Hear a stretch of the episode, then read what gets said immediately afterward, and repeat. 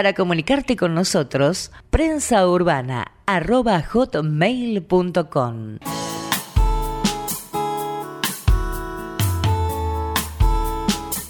Prensa Urbana. Prensa Urbana. En Ecomedios AM 1220.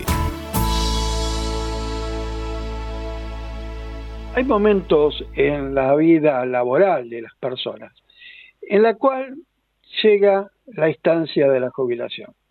En algunas ocasiones es un respiro, un descanso, no es lo habitual para nuestro país y la más de las veces empiezan los problemas prejubilatorios, los problemas post-jubilación y una serie de pensamientos en los cuales qué va a ser de mi vida en el futuro, pero principalmente qué va a ser de mi vida económica, qué va a ser de mi vida con una obra social eh, como el PAMI o yo estaba acostumbrado con mi obra social de mi trabajo. Son pensamientos que surgen y están presentes, yo creo que la gran mayoría de las personas antes de jubilarse y preocupación, como decía antes, cuando se jubiló.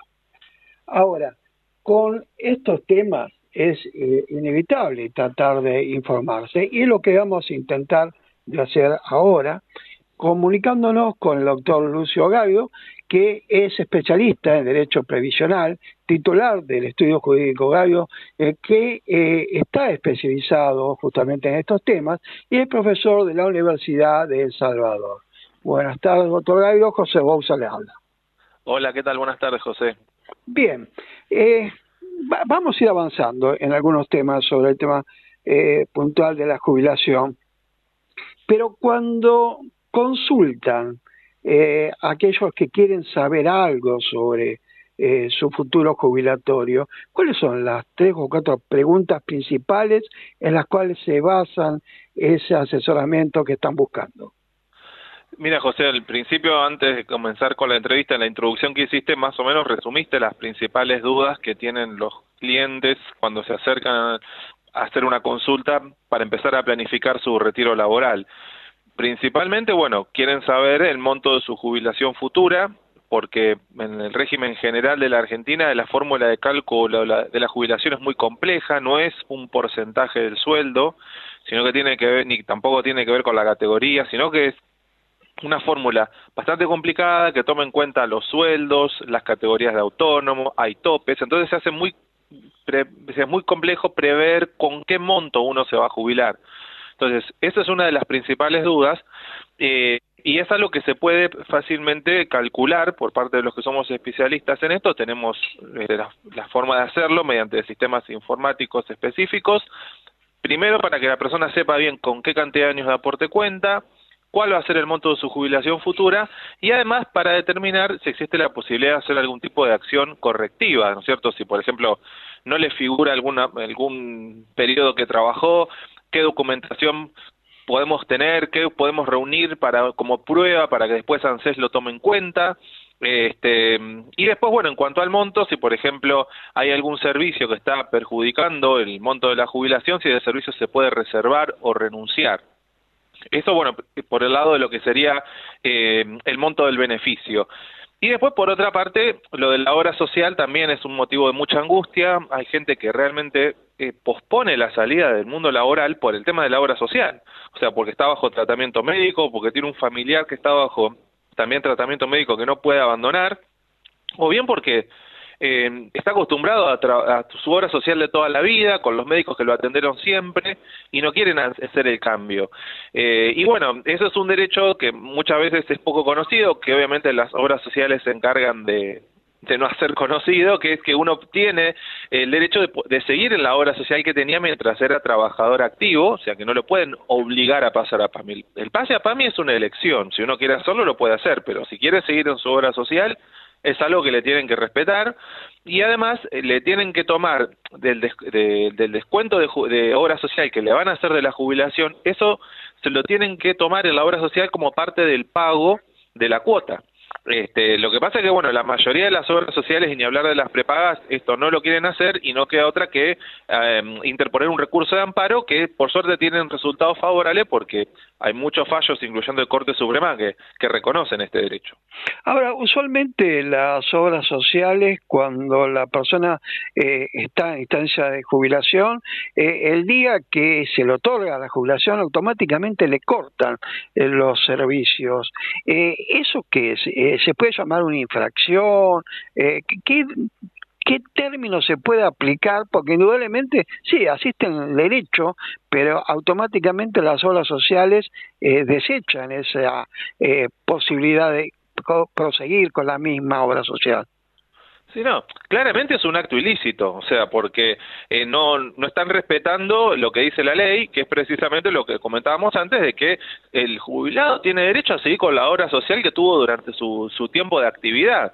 Eh, hay muchas que hacen lo que vos dijiste, que directamente cuando se enteran de que la persona se jubiló, porque esto eh, salta en el padrón de la Superintendencia de Servicios de Salud, entonces la obra social todas se enteran cuando la persona se jubiló, hay muchas que directamente rescinden, este, la- lo dejan sin cobertura, la dan de baja, y hay otras que dicen, bueno, no, podés seguir como jubilado,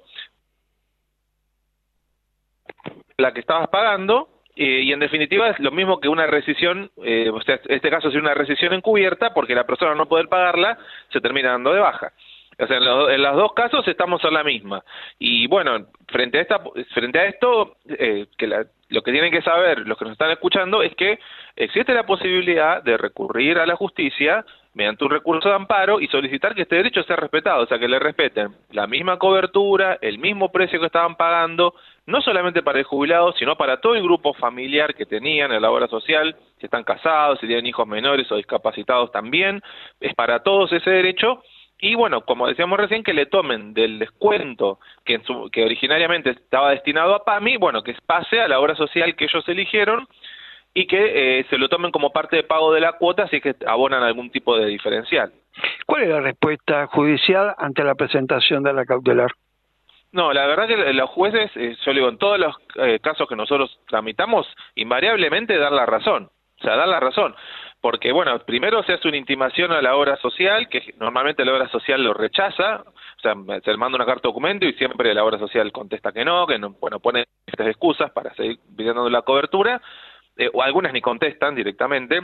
Cuando hablamos de obras sociales estamos ahí simplificando, también nos estamos refiriendo a las entidades de medicina prepaga, porque hay muchos trabajadores que derivan desde su recibo de sueldo los aportes a una entidad de medicina prepaga. En este caso los equiparamos porque es lo mismo. Tienen derecho a seguir con, la, eh, con ya sea una obra social sindical o una medicina prepaga, tienen derecho a seguir en cualquiera de las dos. Y bueno, con la negativa o con la falta de respuesta, se interpone un recurso de amparo. Y bueno, si el recurso de amparo está bien planteado, con nosotros, bueno, con todo lo que ya sabemos que los jueces piden, que, que se le acredite, que está conseguido el beneficio, la afiliación, la intimación previa y demás, eh, la medida cautelar sale favorable, en todos los casos. Vamos a una pausa y continuamos con esta entrevista con el doctor Lucio Gaido, especialista en Derecho Previsional. Prensa urbana.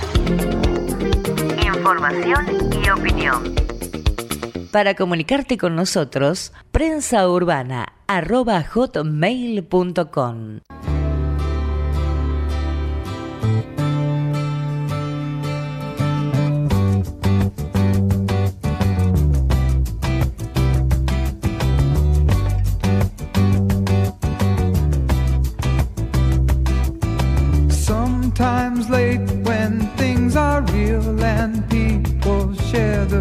gift of gab between themselves. Some are quick to take the bait and catch the perfect prize that waits among the shells. But Oz never did give nothing to the Tin Man that he didn't didn't already have cause never was a reason for the evening or the Tropic of Sir Galahad. So please believe in me when I say I'm spinning round, round, round, round. Smoke, glass, stained, bright color, image going down, down, down, down. Soap said green.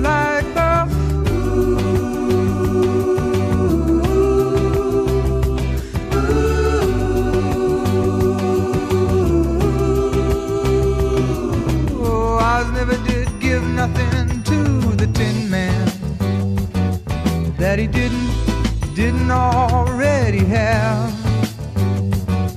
And cause never was a reason for the evening or the Tropic of Sir Galahad.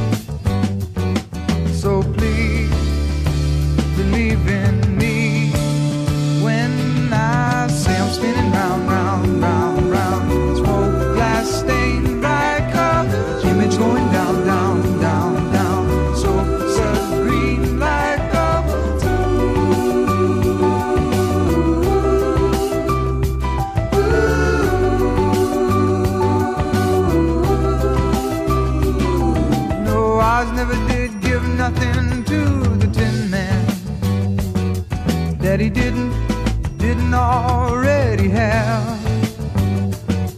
And cause never was the reason for the evening or the Tropic of Sir Galahad.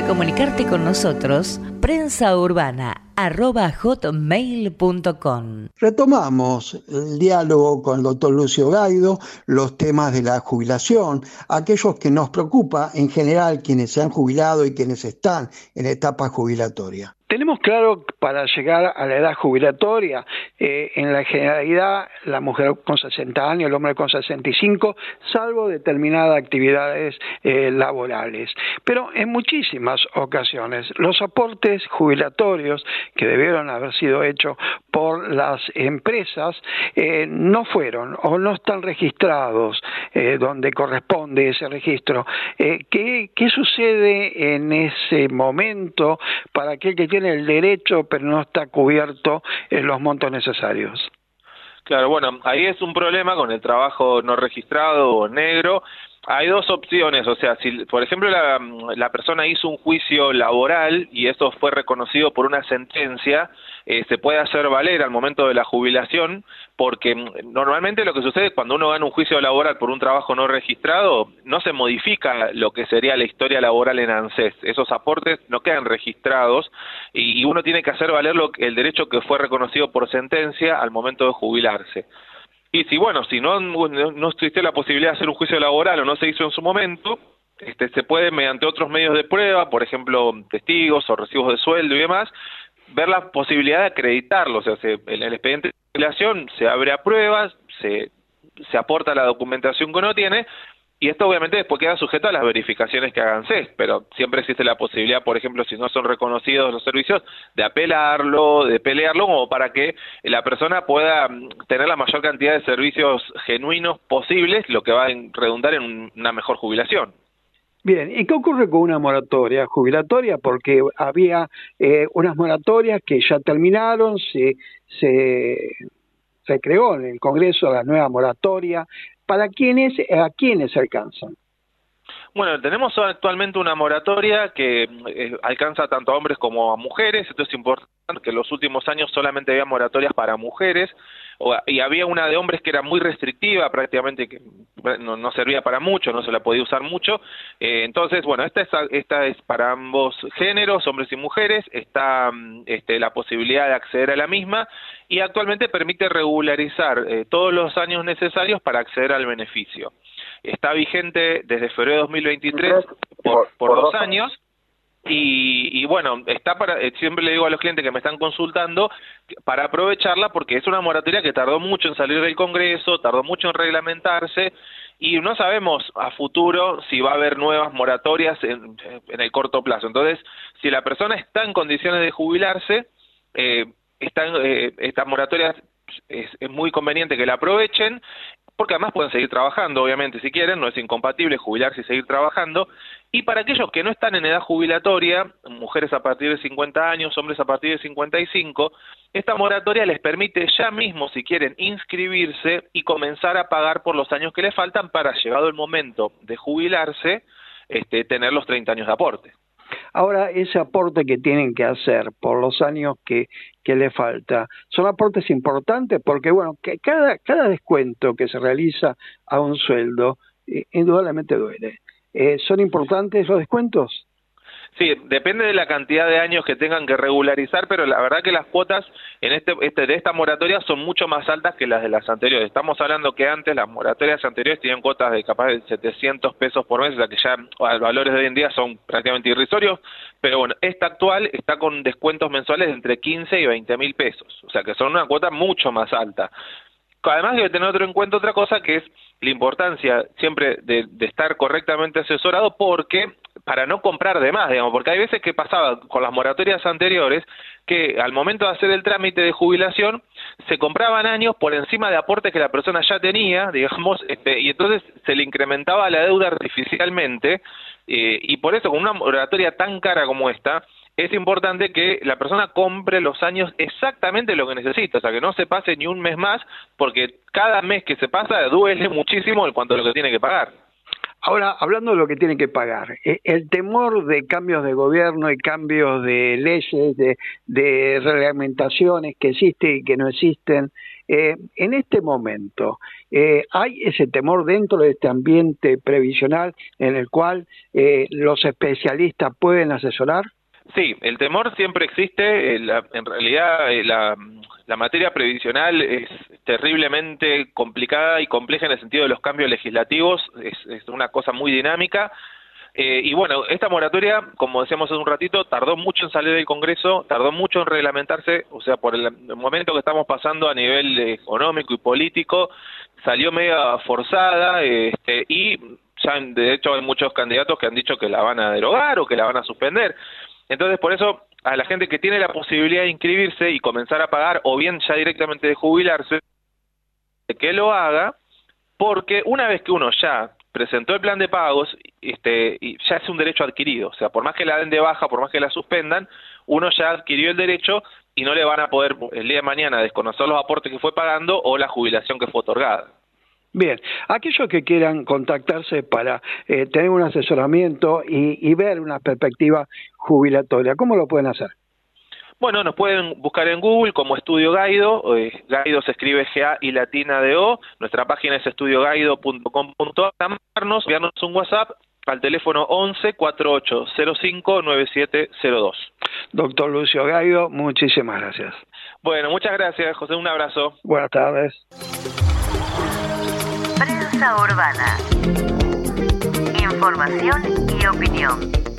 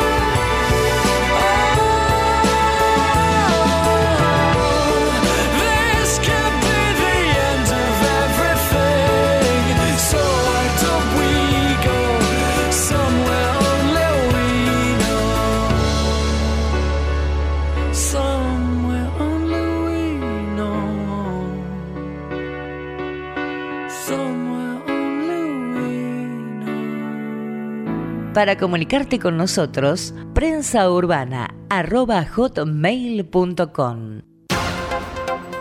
Después de la pausa, más prensa urbana. Ecomedios.com AM1220. Estamos con vos. Estamos en vos. No aplaudamos al mosquito, combatámoslo en serio. Para combatir el dengue, el zika y el chikungunya, evitemos que los mosquitos piquen y se reproduzcan. Usemos repelentes, coloquemos tules en la cuna de los bebés y demos vuelta a contenedores para que no se acumule el agua. Si tenés fiebre alta, dolor de cabeza y dolor muscular, no te automediques y acudí al médico. Encontrá más información en argentina.gov.ar. Argentina Unida, Ministerio de Salud, Argentina Presidencia. Podés vernos en vivo en ecomedios.com. Ecomedios.com. Contenidos audiovisuales. Conectate con nosotros. Contestador 5 254 2353.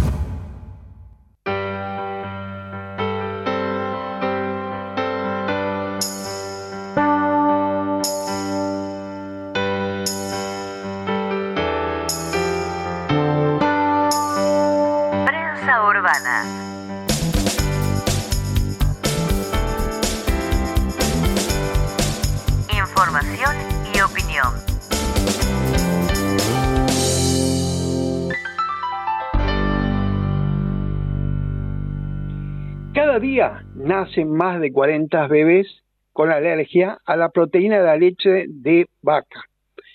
Es un tema que en alguna oportunidad lo hemos tocado, hoy lo vamos a ampliar con la doctora Karina López, médica pediatra, especialista en alergia e inmunología infantil y es directora del Comité de Alergias Alimentarias y Anafilaxias de la Asociación Argentina de Alergia e Inmunología Clínica.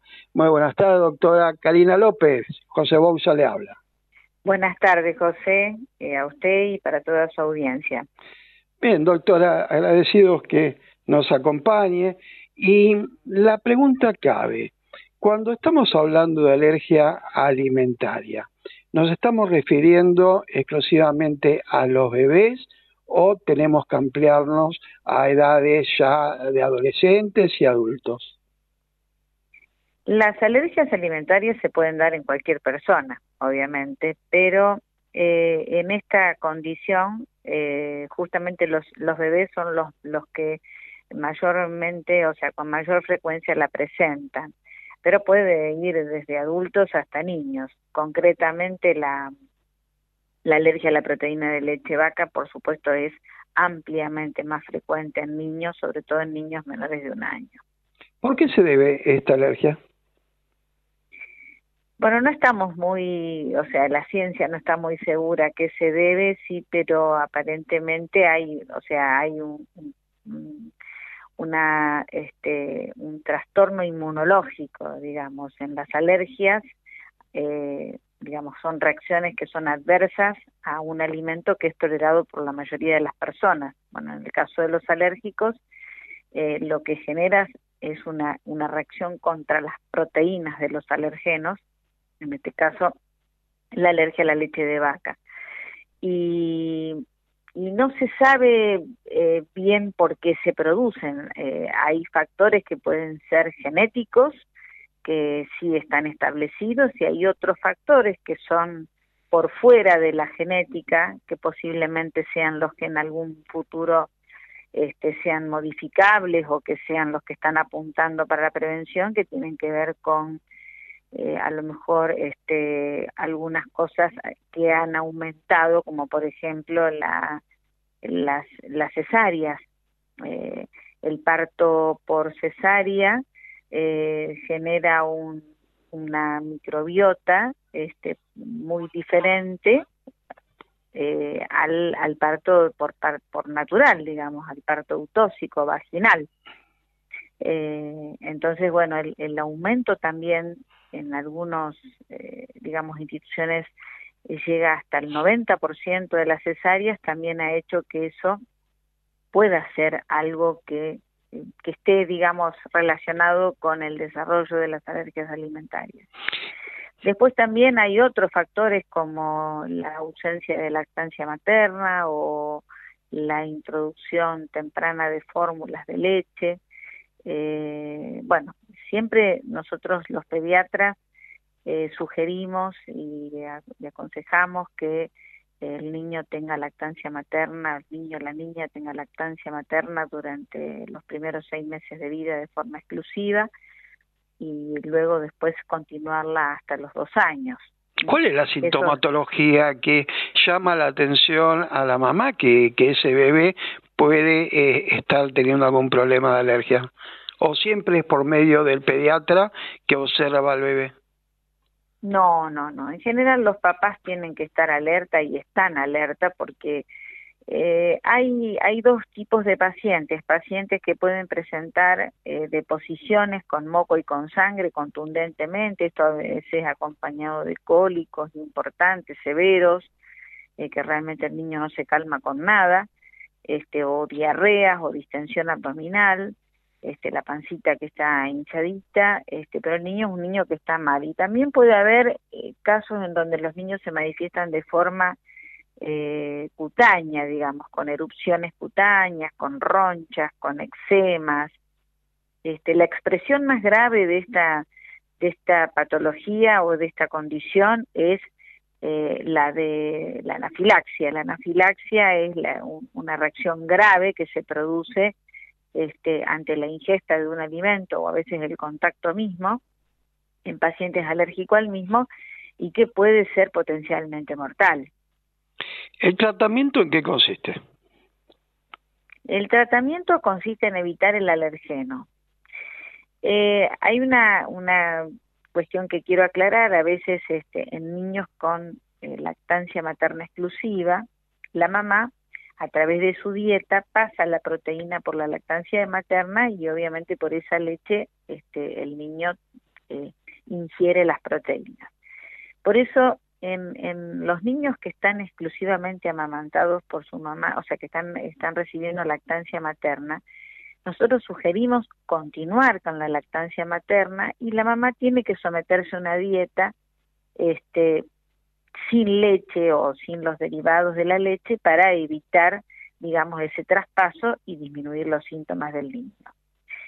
Y en, y en aquellos niños donde no es posible la lactancia materna y hay que complementarlos con alguna fórmula, bueno, hay fórmulas especiales para este tipo de, de, de condición, de, de problema, que por suerte en la mayoría de los niños es bastante transitoria, es benigna y transitoria y dentro del primero dos años de vida ya se resuelve.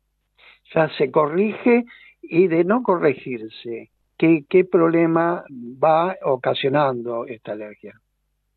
Si no resuelve por sí solo, en algunos casos, este, la, la, la minoría por suerte, de los pacientes que tienen alergias alimentarias persistentes, bueno, eh, dependerá la gravedad, donde sí, obviamente siempre evitar el alimento, pero bueno, en algunos casos se puede hablar de un tratamiento que se llama inmunoterapia, en donde se le da el alimento al paciente eh, de forma protocolizada, este, y y bueno, y eso genera anticuerpos para que el, al menos se pueda aumentar el, el umbral de sensibilidad. Estamos hablando de pacientes con alergias alimentarias persistentes y graves. Claro. Ahora en general, por suerte, la mayoría lo resuelve. Lo resuelve. Estamos hablando de la proteína de la leche de vaca. Sí. Eh, ¿Puede haber otro tipo de alergia en, en, el bebé, en otros alimentos, cuando ya empieza a comer que no depende ya del amamantamiento? Mm, ¿Me, me repite la, la, pregunta, por favor? Claro, cuando estamos eh, tocando este tema, hablamos de la alergia que proviene de la sí. proteína de la leche de vaca.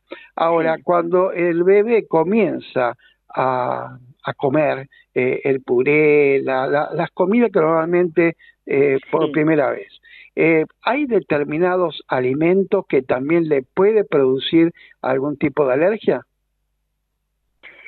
En general no, en general es, muy raro que eh, cuando el, niño obviamente tiene una, alergia a la leche, tiene que llega a los seis meses y tiene que introducir los alimentos como cualquier otro niño.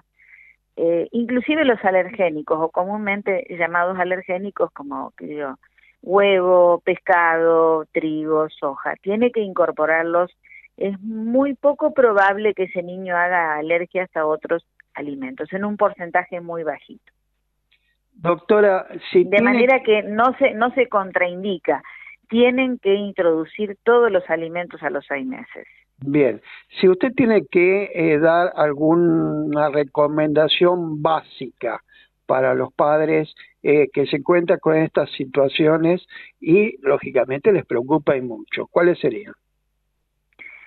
Eh, bueno, concretamente que cuando apenas visualicen o vean algo que les llama la atención en su hijo, obviamente consulten al pediatra quien, que va a ser quien primariamente va a abordar el, el paciente, va a, a indicar las medidas este, iniciales, como por ejemplo una dieta de exclusión o va a modificar una fórmula.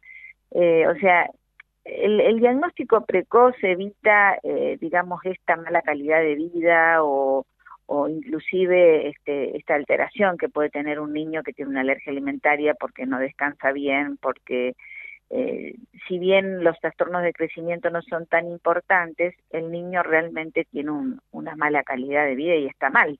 Entonces, este, lo importante es consultar al pediatra que está preparado para poder abordar este tipo de, de patología y que obviamente seguramente ese pediatra luego se va a apoyar en algún especialista, tanto puede ser un gastroenterólogo como un alergólogo infantil, como para que este, puedan ver cuál va a ser el, el, tratamiento más apropiado para ese paciente, porque tiene tanta diversidad la alergia alimentaria que cada paciente requerirá de un tratamiento este, individualizado, digamos, tanto en, en, el nivel de exclusión o el reemplazo nutricional que requiera.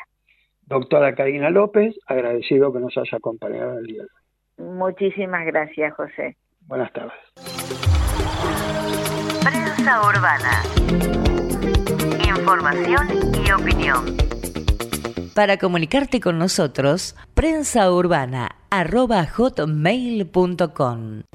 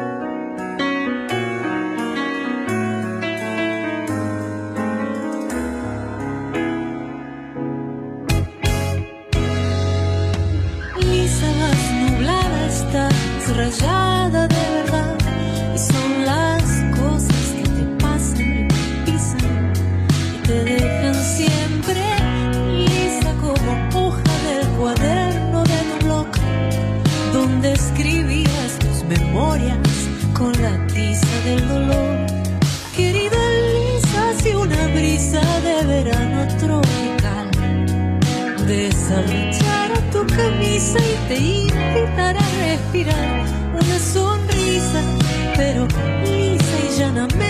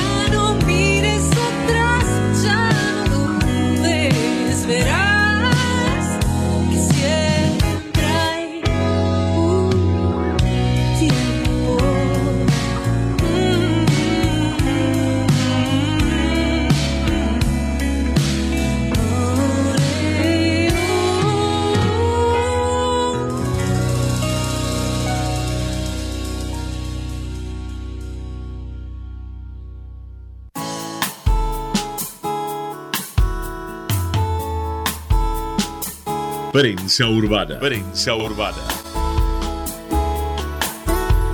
En Ecomedios AM 1220. Más de la mitad de los argentinos que tienen angioedema hereditario viven su enfermedad con temor. Eh, nos llega con una gacetilla a la cual nosotros estamos ahora tratando de ampliar el tema para llevar, como tantas veces lo, lo hacemos, lo más conveniente para aquellos que sufren determinadas patologías, trabajar en la prevención y eh, algunos consejos que siempre tratamos de que llegue a la población. En este momento estamos en línea con el doctor Ricardo Darío Swiner, que es médico especialista en medicina interna y alergología e inmunología clínica del Hospital Universitario Austral y miembro del Comité Científico de la Asociación de Alergia. Eh, muy buenas tardes, doctor Swiner. José Bouza le habla. Muy buenas tardes, muchas gracias por la invitación y bueno, agradecido. Bien, eh, cuando me llega esta gacetilla, como marcaba recién, eh, me puse a pensar cu cuántas patologías indudablemente eh, le falta conocimiento eh, a la gente y qué importancia tiene que los médicos tengan esta comunicación directa que, a veces no, no, no, no llega. Entonces, conocer lo que es el angioedema, eh, y cómo se puede enfrentar al mismo. Y, y, la pregunta cabe, que ¿por qué con temor, como indica la, la gacetilla? Bueno, muy, muy buena la introducción que hiciste y en realidad eh, eh, es importante tener en cuenta que el angioedema hereditario se incluye dentro de lo que son las enfermedades poco frecuentes, es decir, enfermedades que no solamente son desconocidas para los pacientes, sino también para los mismos médicos, porque son enfermedades que tienen una baja prevalencia en la población general. Y en este caso, precisamente, el angioedema hereditario eh, es una enfermedad cuya prevalencia, es decir, existe aproximadamente uno cada 50.000 habitantes, con lo cual eh, son patologías que muchas veces pasan desapercibidas por, distintos médicos, por distintas especialidades, son pacientes que por lo general suelen estar peregrinando por muchos médicos. Y en este caso particular, hablando específicamente del angioedema hereditario, es una enfermedad genética, inmunológica, que se caracteriza porque los pacientes empiezan a, experimentar, a presentar episodios de hinchazón en distintas partes del cuerpo, eh, como por ejemplo las manos, los pies, la cara, también puede afectar eh, los intestinos y generar dolor abdominal muy intenso, y muchas veces también puede afectar la vía aérea superior, y en este caso es la forma más temida de presentación, que es la, eh, el ataque laringio, ¿Y por qué la más temida? Porque es una enfermedad que puede provocar muerte por asfixia. Eh, estos episodios son impredecibles, es decir, no les avisa cuándo van a presentarse y la frecuencia, tanto la duración, son muy variables. Entonces, es evidente que los pacientes que presentan esta enfermedad vivan con temor, un temor a un nuevo episodio y es una enfermedad que, bueno, les impacta el día a día, o sea, esto les impacta significativamente la calidad de vida, los limita a realizar actividades diarias, eh, como trabajar, como hacer eh, actividades deportivas, recreativas, eh, poder ir a una reunión, a una fiesta, eh, es decir, eh, lo mismo los chicos, si esta patología se presenta a edades tempranas de la vida, los, lo- los chicos faltan, tienen que faltar a la escuela, eh, tienen además pérdida de oportunidades profesionales, educativas, y todo esto conlleva una inmensa carga psicológica que incluye no solamente ansiedad, sino también depresión por tener esta enfermedad. Es probable que es una patología en la cual los especialistas no reciban nunca en su vida profesional, pero eh, ¿cómo, ¿cómo llega el, especialista a detectarlo o el que no es especialista en esta patología eh, a, detectarla y no confundirla con otras enfermedades posibles? Bueno, este es, es un punto muy importante el que acabas de mencionar y es así, digamos, los primeros eh, médicos que, que evalúan los, los, los, primeros síntomas de esta patología suelen ser médicos de urgencias, médicos clínicos, médicos pediatras, médicos gastroenterólogos si el paciente consulta por dolor abdominal, eh, los dermatólogos y también los alergólogos, inmunólogos que somos nosotros y eh, cuyos, eh, digamos, diagnósticos diferenciales, cuyas enfermedades más frecuentes con las cuales uno puede llegar a confundir es la alergia. Entonces, se te hincha la cara o, o- la mano y bueno, uno dice, bueno, esto es una alergia. A ver, eh, puede ser una alergia. Entonces uno empieza a preguntar y ya sé, y esto en realidad no es una alergia, sino que es un trastorno inmunológico eh, en donde hay un déficit específico de una proteína. Entonces, aquí hay ciertos puntos claves que uno debe eh, entender y debe, digamos, eh, sospechar, hacer sospechar que, nuestro paciente o podremos estar enfrente a un paciente que tiene angiodema hereditario, que son episodios reiterados de hinchazón en distintas partes del cuerpo, eh, en segundo lugar, asociados a eh, dolor abdominal, un intenso dolor abdominal que muchas veces se puede llegar a confundir con alguna patología abdominal como una apendicitis. De hecho, hasta un tercio de los pacientes, un 30% de los pacientes son sometidos a cirugías abdominales, eh, suponiendo que se trata de una colecistitis, una apendicitis, y en realidad es un cuadro abdominal de angioedema. Hay en, hasta en un 75% de los pacientes un antecedente de algún familiar afectado, por eso se llama angioedema hereditario. Eh, no en todos, pero bueno, la gran mayoría de los pacientes, quizás el padre o algún hermano afectado o el abuelo está afectado por esta patología, con lo cual es una enfermedad familiar, eh, hereditaria, en donde hay un 50% probabilidades de heredar esta enfermedad. Por lo general, estos episodios de hinchazón no están asociados a, a ronchas, a urticaria, que es uno de los diagnósticos diferenciales a tener en cuenta, que es cuando uno puede confundirse con un cuadro de alergia. Eh, es decir que, bueno, hay ciertos puntos claves que uno debería hacer sospechar que estaríamos en, en, en- en frente a un paciente con angioedema hereditario. Y para confirmar este, este diagnóstico se solicita un laboratorio específico, digamos, el laboratorio específico que es el dosaje de C1 inhibidor antigénico y funcional y complemento C4, es el que nos va a decir si el paciente efectivamente nos va a poner el sello eh, definitivo de que el paciente tiene eh, angioedema hereditario. Eh, no podemos hablar de prevención en esta patología, pero sí podemos el, el tratamiento y si tiene curación.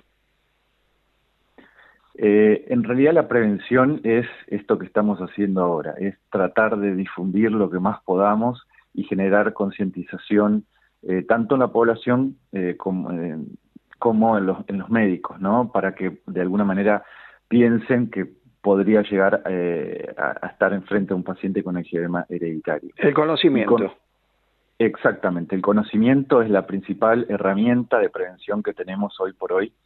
Y eh, vos hablabas un- de los tratamientos, afortunadamente, eh, si bien es una enfermedad poco frecuente, afortunadamente hoy por hoy contamos con diversos tratamientos para que eh, nosotros podamos mejorar la calidad de vida de los pacientes y además podamos eh, disminuir la mortalidad, ¿no? Porque es una enfermedad potencialmente mortal. Entonces tenemos tratamientos para atacar los, eh, para tratar los ataques agudos y también asimismo tenemos tratamientos novedosos que en los últimos años ha habido un gran avance, por suerte en el tratamiento, que apuntan a la profilaxis a largo plazo, es decir, administrar una medicación de manera regular para hacer que el paciente, evitar que el paciente tenga estos ataques de hinchazón. Por último, cuando se presentan los síntomas, ¿es una edad temprana? ¿Puede aparecer en la adolescencia, en la adultez? Eh, ¿Cuál es el parámetro para tener en cuenta la aparición de la misma?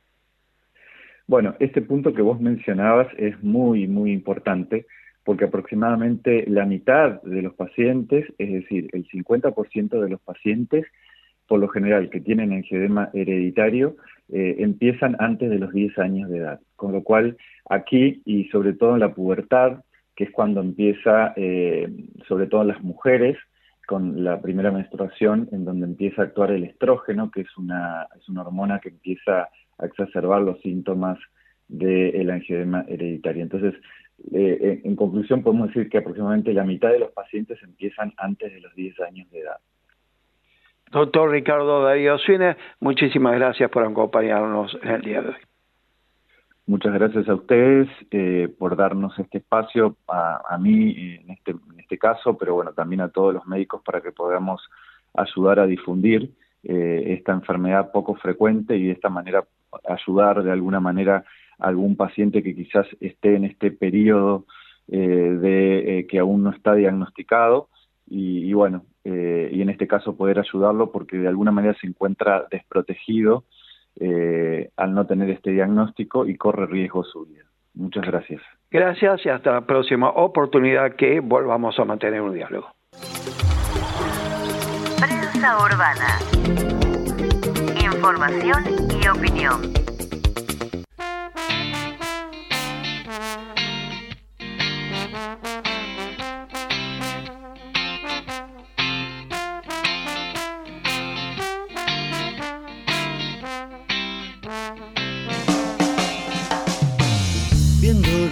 Sombra del atardecer reflejada en el río, queriendo ver hasta dónde llegar, queriendo ver si estás vivo.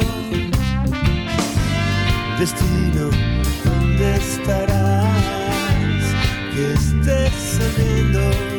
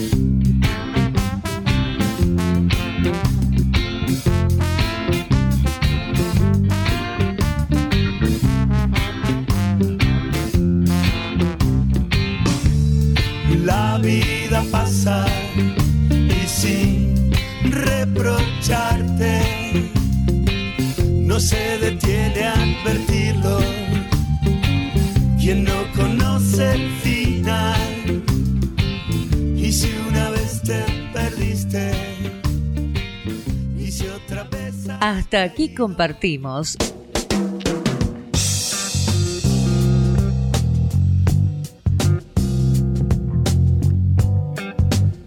Prensa Urbana.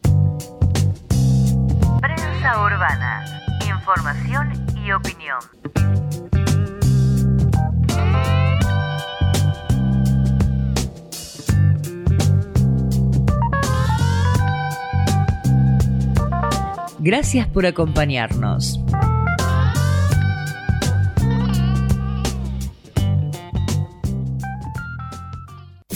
Desde Buenos Aires, transmite LRI 224, AM 1220, Ecomedios